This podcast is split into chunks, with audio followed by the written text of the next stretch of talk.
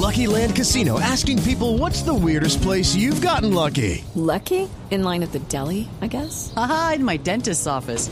More than once, actually. Do I have to say? Yes, you do. In the car before my kids' PTA meeting. Really? Yes. Excuse me, what's the weirdest place you've gotten lucky? I never win and tell. Well, there you have it. You can get lucky anywhere playing at LuckyLandSlots.com. Play for free right now. Are you feeling lucky? No purchase necessary. Void where prohibited by law. 18 plus. Terms and conditions apply. See website for details. 9 de la noche, un minuto. Manifestantes acaban de bloquear la última vía de acceso que había entre Tunja y Bogotá, con lo cual quedaron ahora sí totalmente aisladas estas dos capitales de departamento. Vamos al sitio conocido como Villa Pinzón. Allí se encuentra Jennifer Montoya. ¿Cuál es la situación hasta ahora? Buenas noches. Hola, buenas noches. Pues mira, estamos aquí en Venta Quemada, donde desde las 2 de la tarde se encuentra bloqueada totalmente la vía desde Bogotá hacia Tunja y desde Tunja hacia Bogotá. La primera está bloqueada alrededor de Albarracín y la otra en Tierra Negra. Desde las 2 de la tarde no está pasando ningún vehículo por este sector, no ha pasado en todo el día ningún eh, vehículo de transporte público. Las personas tuvieron que bajarse de los buses de transporte público que fueron pinchados en Albarracín, caminar dos, tres horas hasta llegar a sectores aledaños a Tunja. Nosotros estamos aquí, la verdad estamos atrincherados por decirlo de alguna manera porque no podemos salir ni hacia Bogotá ni hacia Tunja, así que esperaremos a ver cómo se desarrolla la noche. Estamos esperando que nos avisan que llegan eh, refuerzos del SMAT para lograr desbloquear esta vía en donde pues estamos nosotros.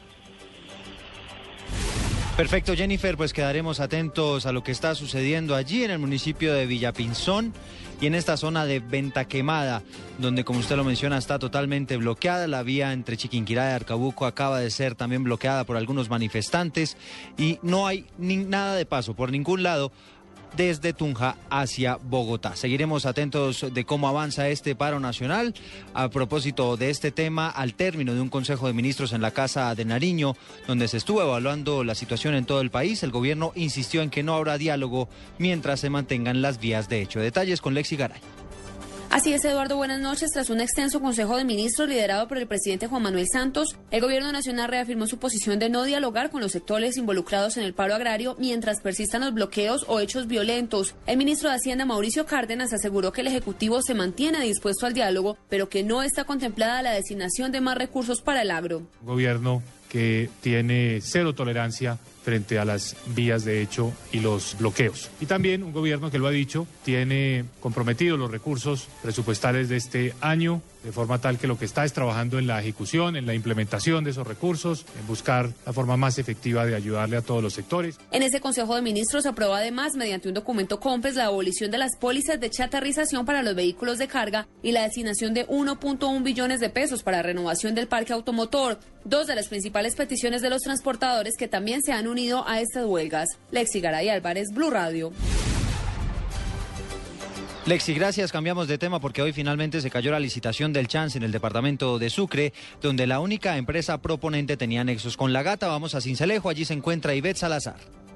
Luego de una audiencia de varias horas, la empresa comercial de apuestas y juegos de azar en Cuasar decidió revocar el acto de apertura de la licitación pública de la empresa que iba a manejar la explotación del chance en Sucre. Edwin Romero decidió revocarla, quien es el director de Encuasar. Mientras esto sucedía, miles de empleados de la única empresa proponente realizaban una protesta en las afueras de la gobernación para exigir su derecho al trabajo. La empresa Aposucre iniciará acciones legales para poder revocar este mandato de Encuazar. En Cincelejo y Cecilia Salazar, Blue Radio. Ivette, gracias a algunos congresistas que votaron en contra del ascenso del general Patiño, que finalmente fue aprobado por el legislativo, dicen que lo que sucedió hoy es una vergüenza. Julián Calderón. El senador Camilo Romero, uno de los que más se opuso al ascenso de General Patiño, calificó esta decisión del Pleno del Senado como una vergüenza para el país. Yo creo que esto ya deberían cerrarlo y ponerle el nombre de notaría. Esto no tiene ninguna responsabilidad política, no asume la responsabilidad política, que era lo que nosotros estábamos buscando. No estábamos buscando que condenen al general, ni más faltaba.